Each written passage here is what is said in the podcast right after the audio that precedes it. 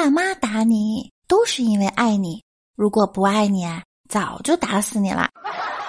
儿子，儿子，我是你爸爸，你过来坐下。Hello，大家好，我是你们的人见人爱、花见花开、美丽大方、闭月羞花、沉鱼落雁、温婉贤淑、千娇百媚、仪态万千、国色天香、花容月貌、肤白貌美、声甜的六六六六到飞起的主播六六呀。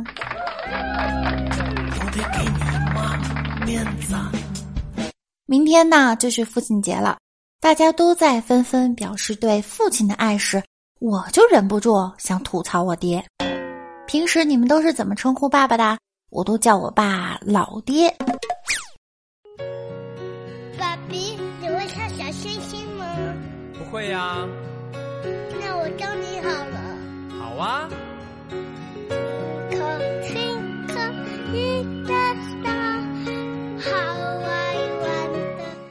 记得上初中的时候军训，老师要求半夜三点到校，我爸骑着自行车带着我。由于是晚上，路上有个大坑，我爸没看见，一下就把我颠下去。然后他还没发现，老爹，我这一百多斤的肉也不是白长的吧？您没发现轻了吗？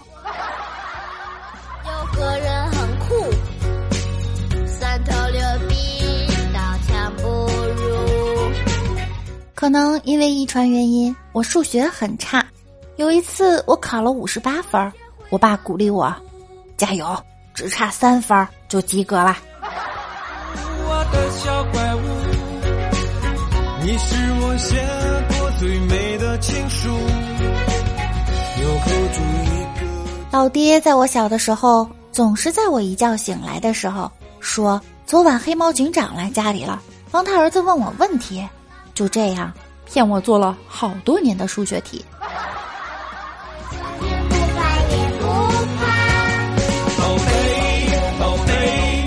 记得我上高中二年级的时候开家长会，妈妈没有时间让爸爸去，我爸居然去了我初中的学校。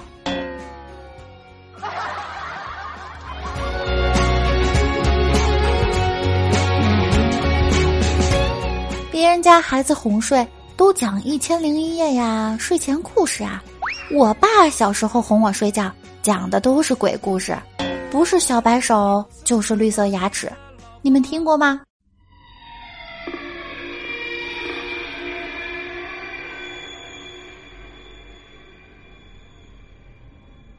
一个月黑风高的晚上，风呼呼的吹，嘘一个医生听见停尸房有咯吱咯吱的声音，他偷偷的打开门，看到一个长着绿色牙齿的怪物在吃尸体。医生吓得连忙跑回家。第二天早上，他就去找院长说这件事儿。院长坐在转椅上，双脚搭在窗台上，转过身的时候，露出了绿色的牙齿。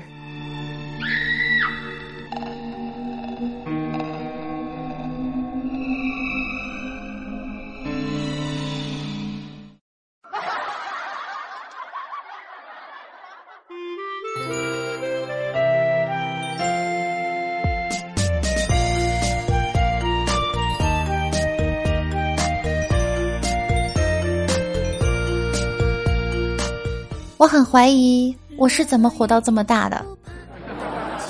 六六的父母都是做生意的，自打我小的时候，他们就很忙。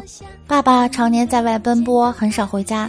我记得有一次，爸爸答应我买相机，结果回家的时候把这事儿给忘了。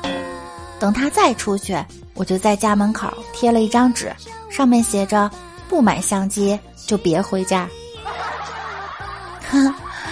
回忆了一下童年哈，当然我爸对我还是很有爱的。记得非典那年我发烧了，我爸一直在我的身边陪伴着我，照顾着我，这让六六特别感动。还记得在小学的时候，有一次和同学出去买糖葫芦，不料半道回家的时候下雨了，雨很大。我俩发现总有一个穿着黄色雨衣的人在跟着我们，一直从买东西的地方跟到家。我们以为是坏人，就加快步伐。我刚到了家，我爸就开门进来了，穿了一身黄雨衣。老爹呀，你为啥不叫住我？我一直以为是坏人呐。我要我要找我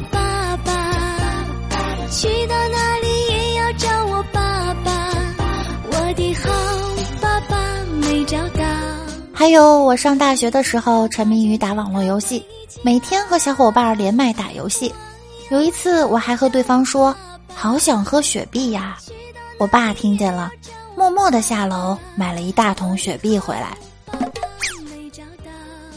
工作后又是一个下雨天，我在办公楼里正愁怎么出门呢，一个宽厚的肩膀突然搂了过来，往我身上披了一件衣服，揽着我的腰，打着伞带我上了车。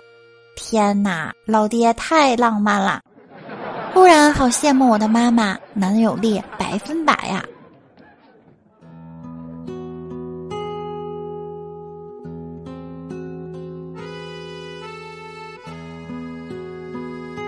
老爹去年得了心梗，他犯病的时候刚好送我到学校。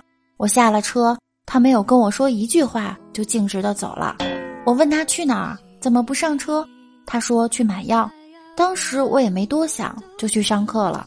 回到家才收到我妈妈的短信，说我爸心肌梗塞。他送我的时候应该就很疼了，好在最后抢救过来了。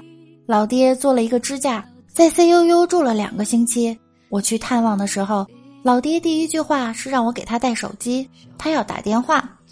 拿到了电话，他第一个打给的是他帮忙装修的朋友，一直在解释这几天没法过去了，但却没有透露一点他住院的事情。就算能站在对的时间遇见对的你。老爹就是这样的一个人，别人的事儿他能帮都会帮，任劳任怨，无怨无悔，因此。他也收获了一群好朋友。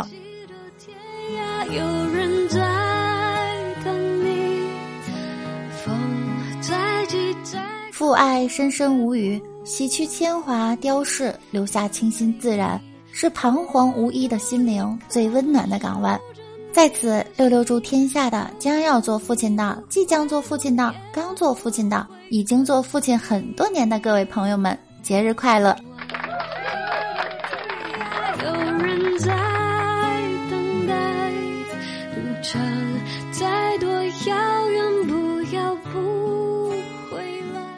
据说儿童节有许多要礼物的小朋友，父亲节到了，爸爸等着你们送礼物、发红包呢。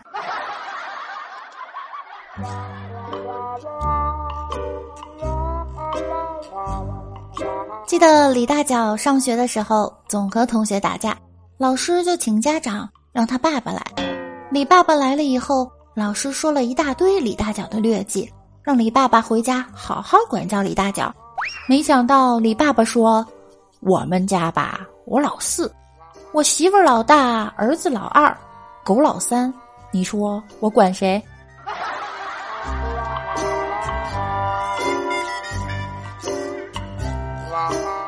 在酒吧里，李大脚跟别人起了冲突，对方把他一顿暴揍，他就说：“打我！你知道我爸是谁吗？”对方一边打一边问：“谁？”李大脚说：“你就是我亲爸呀，亲爸爸哎！儿子求你别打了。”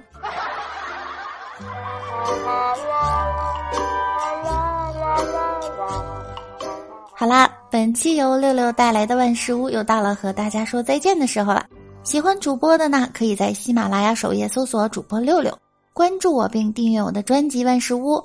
对节目有任何意见和建议，可以在下方评论。